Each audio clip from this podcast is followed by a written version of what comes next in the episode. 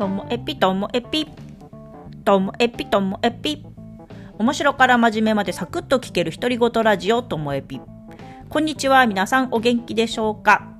今日のこれが UK ナイトの最終回となります。はい。ではまあいろいろお話はあるんですけどまずは聞いてやってください。どうぞどうぞ。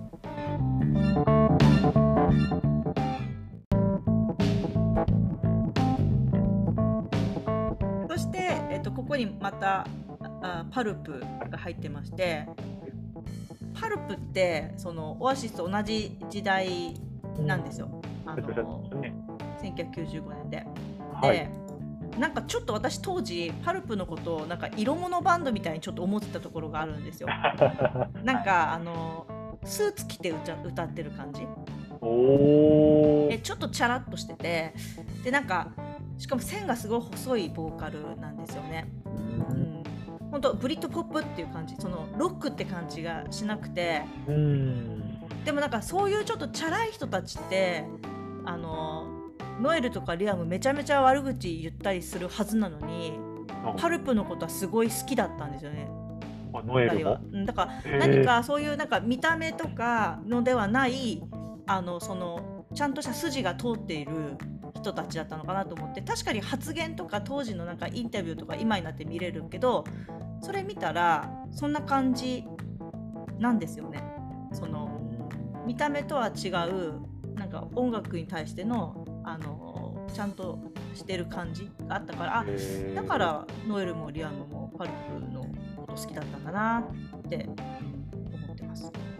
へそしてこれ来ました。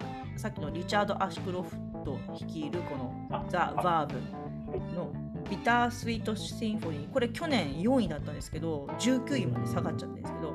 へでこれは去年もねあのご紹介したんですけどこれもいわく付きの曲でローリング・ストーンズの曲をオーケストラが演奏したその曲をあのパクっているって訴えられてだからオーケストラは OK してたけどローリング・ストーンズにまで許可を取ってなかったがためにローリング・ストーンズのマネージャーに訴えられてで今でもビター・スイート・シンフォニーの印税は全部ローリング・ストーンズに入っちゃう100%。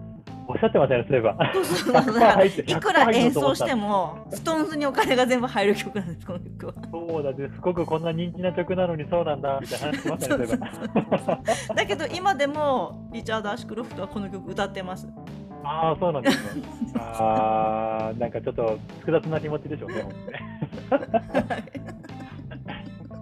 ちょっと私この曲聴いたらそういう意味でもちょっと胸がキュンってしてる。はいはいはいそうですね、本当に。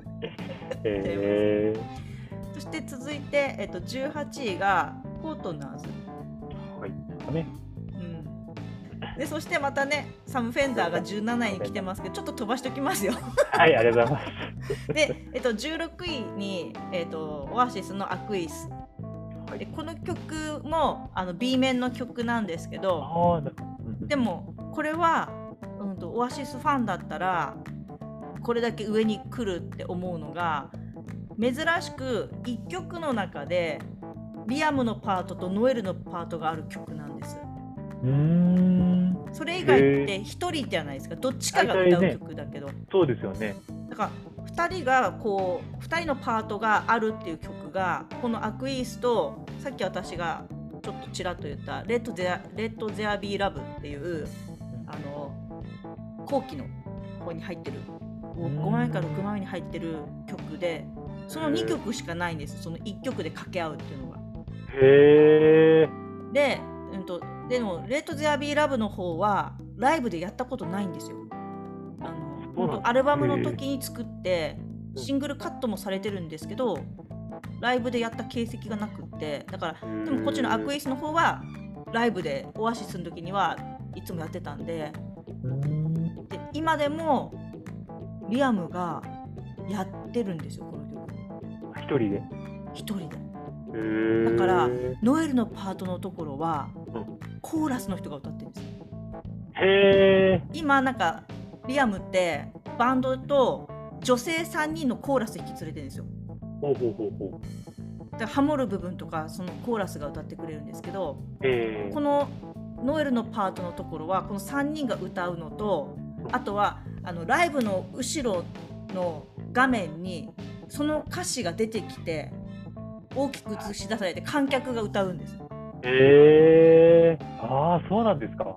はい、でしかもその歌詞が「俺たちはお互いに必要だと思ってるよな」とかあそういう感じなんですよ。だから当時、へー。そのノエルとリアムがそれを掛け合って歌ってる時っていうのはやっぱり兄弟の何がなんか喧嘩とかめっちゃしてたけどうん。そういう関係性だったんだろうなってなんか俺たちはなんか信じ合ってるし必要だと思い合ってるしっていうだからラブソングにも歌詞だけ見たら思えるけど兄弟で歌ってるからこれ兄弟の絆の歌なんだなっていうふうにえー、私は思っててでそれを今でもリアムが歌うのが可愛いじゃないですか。そうですね、なんかね、やっぱりあのオアシスとしてまたやりたいのかなって気じますね。そうなんですへーあそうなんだ、ちょっとそれでまた、それ聞くとまたこの曲の印象が変わりますね。うん。そうなんです。よねへー B 面であってもこれだけ上に来るのはなんかわかる気がします。全然違うでしょコロンビアとシガレッツアンダーコーンの時ともう熱量が全然違う。自分でもなんかすいませんって感じいや、いいでも、素敵でありますからね。ねえいいと思います。続いてミューズを挟んでの14位来ましたアークティック・モンキーズの「アサートゥン・ロマンス」はい。これはどうどうですかサートゥン・ロマンスこれは確か1枚目か2枚目のどっちかだった気がするんですが、あ、そうですね、1枚目ですね。うんはい。この当時10代ですか？確か10代です。いやすごいな。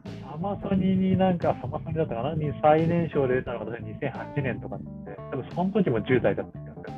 そうなんだ。相当若いです。若いですよね。なんかそのリアムはデビューした時21歳だったんですよ。え21歳でデビューしたその年の9月に22歳になるみたいな時だったんですけど。ー、だ本当考えられないですよね今の自分たちのその年齢に当てはめるとなんかそので この声質っていうのがすごいなと思います。ダベチンさんに聞いてみたいなと思ってたのが、リアム・ギャラガーは声がすごい変わったんです。その1枚目の「あの Live Forever」とか歌ってた時えーから、でまだなんか少年っぽさが残ってたんですよ。だけどなんか2枚目3枚目あたりでなんかロックっぽい力強さみたいなのが3枚目かな一番感じたのは。でそこから、うん、とアルバムではちゃんと声は入ってますけどええ。2000年代って本当喉がどんどん悪くなってて、まあ、不節制のせいですけどね。えで、うん、とだけど時々いい声の時もあってその時ですごい色気があって。ーで、えっと、解散した後の BDI の時も割となんか色気があるなと思ってたんですよ。30代だと思うんですけど彼が。でソロになって数年休んでソロになった時に、えっと、またリアムの力強さででも全然20代30代とは違う声になってて全部のリアムなんですけどだからこんな風にあの声って変わってくのって思っててでも日本人でも外国人でも私リアム・ギャラガーみたいに長い年月を通して聞いたことある人っていなくって。ああ、はいはいはい。あと、本当著名なのが、あの、ELT。ELT うんうんうんうんうん。ELT 全然違うじゃないですか、最初と今。あそうなんだ。ね、持田香織か。うんうんうん。もう多分一回喉やったんでしょうね、多分。歌い方全然変えたんです、途中から。そうなんですね。誰でもわかるぐらい変わってますね。へかな声が変わったの。逆に言えば B'zって全然変わんなくないですか？うん。だから私もだからそう B'zを思った時に B'zって変わんないって。うん、ええ全然変わんないですよね、あの人。うん、変わんなすごいなと思って。い。で私はノエル・ギャラガーはどんどん歌上手くなってると思ってるんですよ。まあ、私も変わった印象はないですね、あまりノエルに関しては。うんうん変わらないけど上手くなってるっていうような感じ。うんうん。ミスチルもね確かに若いなとは思いますよ1枚目とかだけど声質とか、なんか音域とかについては特になんか違和感なかったんですよね、うん。ドリカムも。あ、ドリカムもそうかもしれないですね。うんで年を増すごとにいいよねってやっぱり思える人ってすごいなって思ってて、うん。だからなんか玉置浩二とかって今もかっこよかったりするんですけいや、かどっこいいですね、あの人ね。ねえ、うん。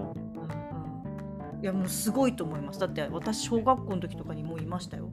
ああ、そうですよね。うんうんうんうん田園で玉置浩二として、かっこいいこの人ってなった人間なので、やそれでも小学校だったと思う。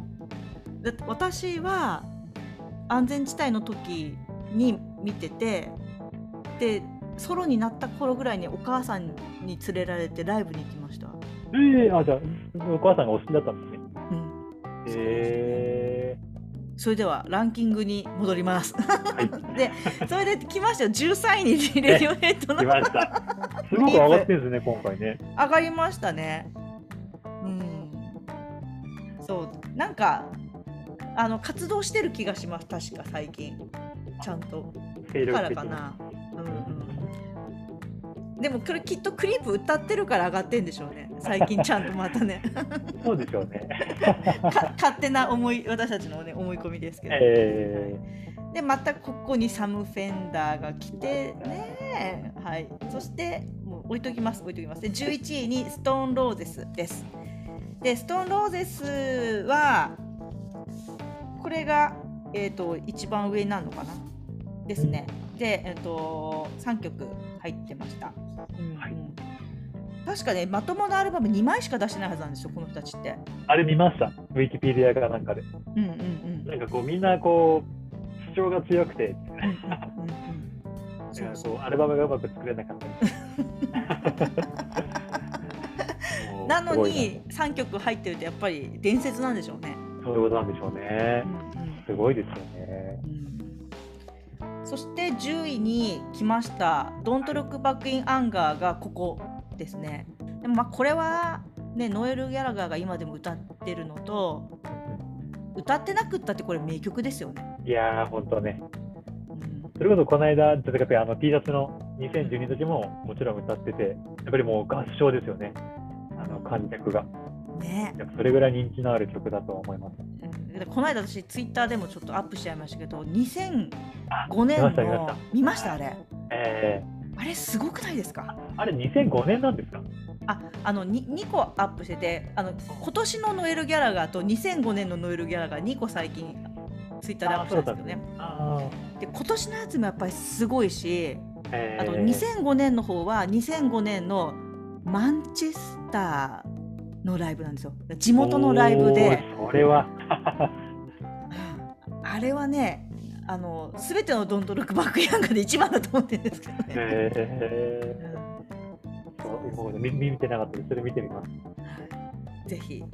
で続いて9位にローリング・ストーンズの「ギミ・シェルター」でこれなんでこれなんでこれは愛されてる曲だと思います。なんか向こうの人に。なんかこれじゃないかな。オアシスもカバーしてた気するんだよな。えうんうん。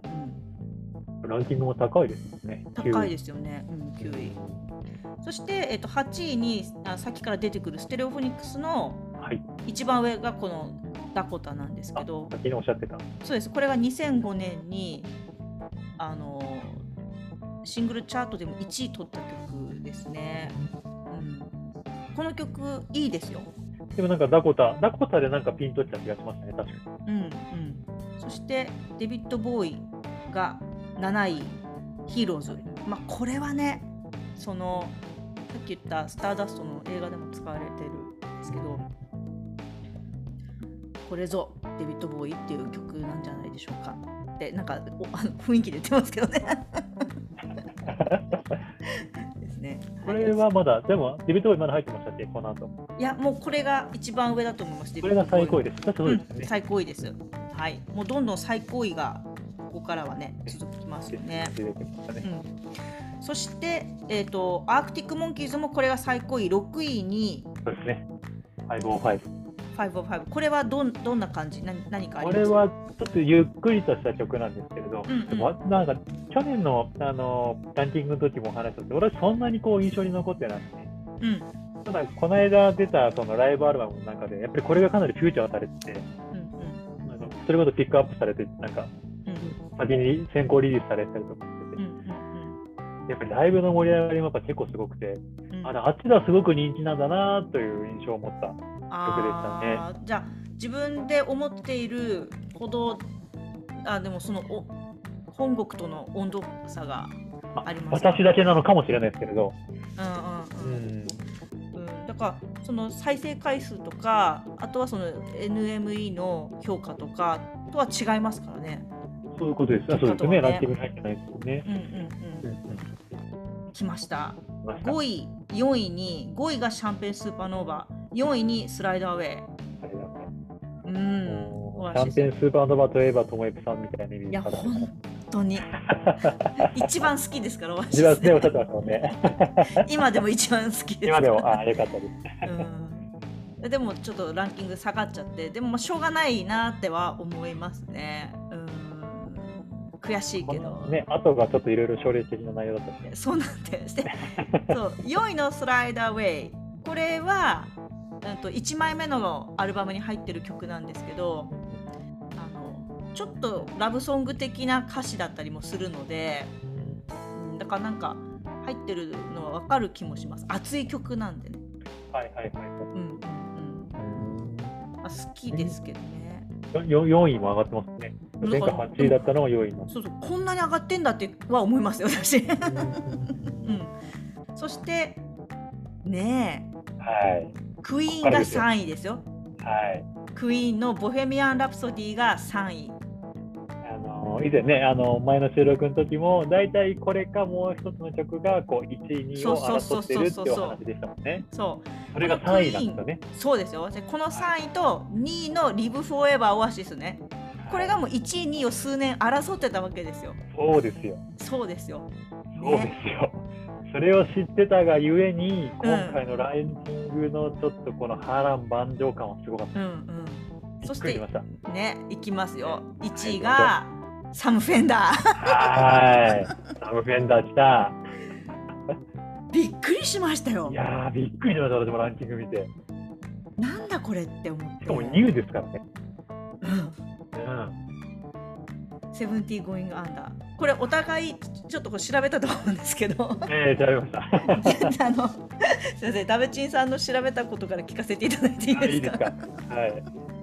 なんかあの結構あの生い立ちとして結構いろいろ結構うんうん。バタバタがあったみたいな方みたいで、でそのがすごく共感を呼んでっていうところで若者にやっぱりすごく人気みたいですね。うんうんでえっ、とその中の、えーセブンティーゴあこれか。セブンティーゴーイングですね。うんうん。そうこの曲この曲があれでしたね。なんかその実際にこう17歳の時のうん。自分の,、まあその状況みたいなのになってて、まあ、それがすごくあの若者たちにこう共感を得てすごく人気が出たって話を調べたら載ってました。うん本人も結構帯病とかで大変だったうん話もありましたね。はい。皆さんはどんな感じでした？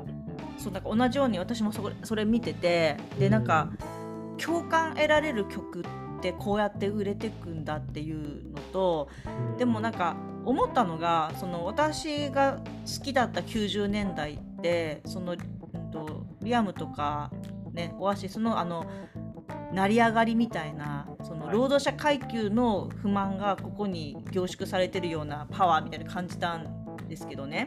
でだけどそのサム・フェンダーの場合はそうじゃなくて自らの生い立ちとかあと若者の閉塞感みたいなそういうところが共感を得てるだから似てるようでちょっと違うのかなってでも同じ同じようなその労働者階級のあ苦労したとかあのありますけどそのなんかちょっと違うちょっと違ってるなっていうもっとなんか今の方がサム・フェンダーの方がちょっと悲壮感があったり別に不良っぽさ感じないじゃないですかサム・フェンダーうから。ん、そうですね。うん、なんかそれがなんか違いなのかなっていうのとあと彼が音楽の影響を受けてるのがアメリカの音楽なんですって。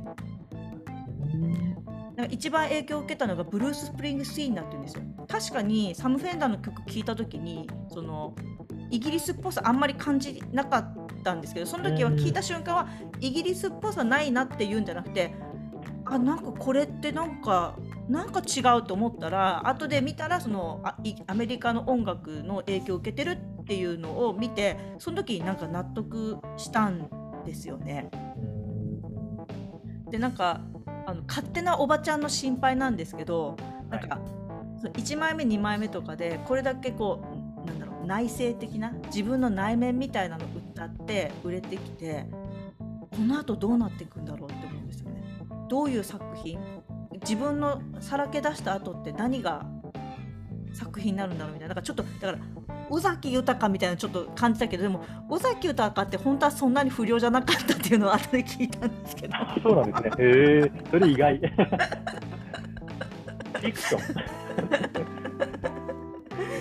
だからなんかサム・フェンダーこれから気になりますよねででもデビューしてまだ3年とかですよね確かねなんかまだ若かったまだ若い経ってないなと。うんうんうんうんブリットアワード賞レースでもあのロックオルナオルタナティブの賞を受賞してたりとかなんかそのレディオ X 以外でも評価はやっぱりされてるんだなって。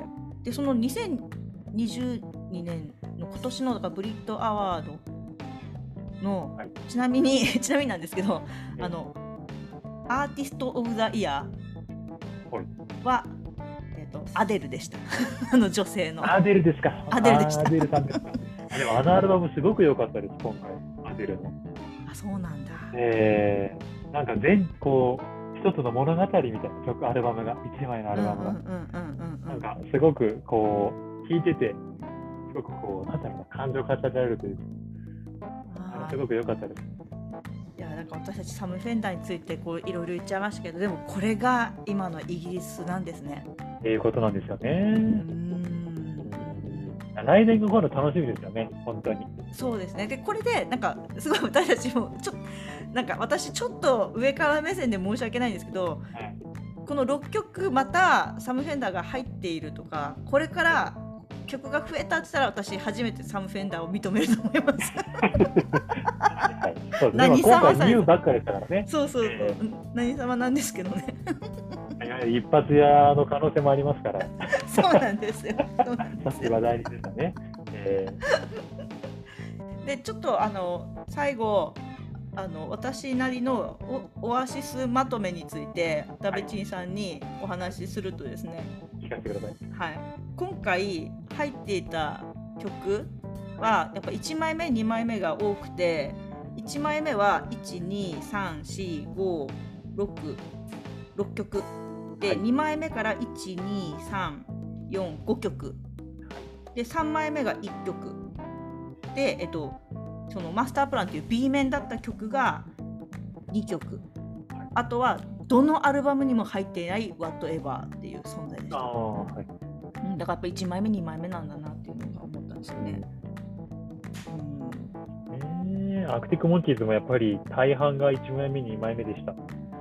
まあうん、数えると1枚目が1、2、3、4、うん2枚目が1、2、3、うん。で3枚目が1曲と、うん。えー AM が2曲。うんかな。うんやっぱり前半がかなりね、うん。大半を占めているような状況ですので、うん。そういう傾向なのかなという気がしますね。うですね。で私今日実はあの T シャツオアシスのね、中継でいらっしゃいますね。ネブワースのあの去年あの映画になった伝説のライブの。えその時に買ったんですけどそのなんかえー、DVD と一緒に。ででネブワースでその20今から6年前の伝説のライブの時ってアルバムは2枚しか出てなかったんですよね。その状態でのライブだったんですけど今回そのランキング入っている曲のうちその上からずっとその全部そのセットリストに入ってるんですよね。で歌われてないのが下にある、えー、とえロックンロールスターとあとスタンドバイミースタンドバイミーはまだ出てないんだアルバムが。ああ、そうかそうかそうですね。でロックンロールスターが歌われてなかったんですけどでも映画の最後でもなんでおなんで今回ロックンロールスター俺たち歌わなかったんだろうなみたいなので終わってるんですよ。あなんか字幕で見た気がします。はい。うんうんうんうん。はいはいはいはいはい。だから本当ネブアスなんです。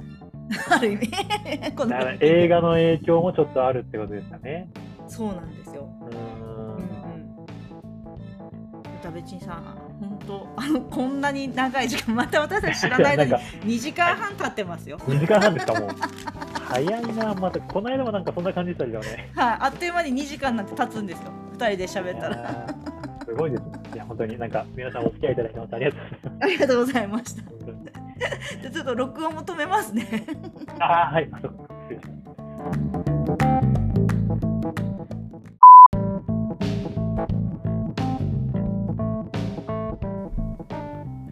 いやーもうね、あっという間だったんですよ。最後の方で2時間半とか言ってますけど、体感は1時間ぐらいでしたね。だからその2時間半のを今回4回で編集して、4回合わせて1時間10分ぐらいとかになったんでしょうかね。まあそれぐらい、もう半分ぐらいに、半分以下にはね、凝縮してみたんですけどねっていう感じです。はい。そしてですね、訂正がありまして、あのリチャード・アシュクロフト、バーブのビタースイートシンフォニーについて、そのローリング・ストーンズにこう印税が入るって話したんですけど、あれ、最近になって、あの、あのキース・リチャードとあとミック・ジャガーがリチャード・アシュクロフトに著作権を譲渡した、まあ、譲渡したというか戻したということになるんでしょうかね。なので今は歌うと。バンバン、えーリチャード・アシュクロフトに入ってくると。いうこと。でした。いやこれもねあのこの時 UK ナイトを聞いてくれてたあの仲間が後で教えてくれてあそれは調べてちゃんと訂正しなきゃねとかって。そうなんですよ。オーディエンスがいたんですこの時に。いやいい仲間ですよね。こうやって私たちの2時間半のおしゃべりを聞いてってくれたんですよ。誰がこれを楽しんでくれるかなと思ったんですけどやってる本人はもちろん楽しいんですけども聞いてくれる人が1人2人でもいたっていうことが本当に幸せですね。なんかねやってる途中であの他のズームがあるんでっていうので抜けてく方たちもいてまあ、金曜の夜なのでそのオンラインサロンではいろんなこうクラブとかプロジェクトが動いてる中で私たちそれそんなのも関係なく自分たちの都合でやってたんですけどね。でもその中でも最後まで聞いてくれた人がいていやいいですね。こういう公開録音というかおしゃべりテーマにつテーマを設けて喋るってまたねやってみたいなと思っております。本当この4回とも最後まで聞いてくださった方本当にありがとうございました。まあ、明日からまた通常も戻っていきたいと思います。最後までお聴きいただきましてありがとうございました。さようなら。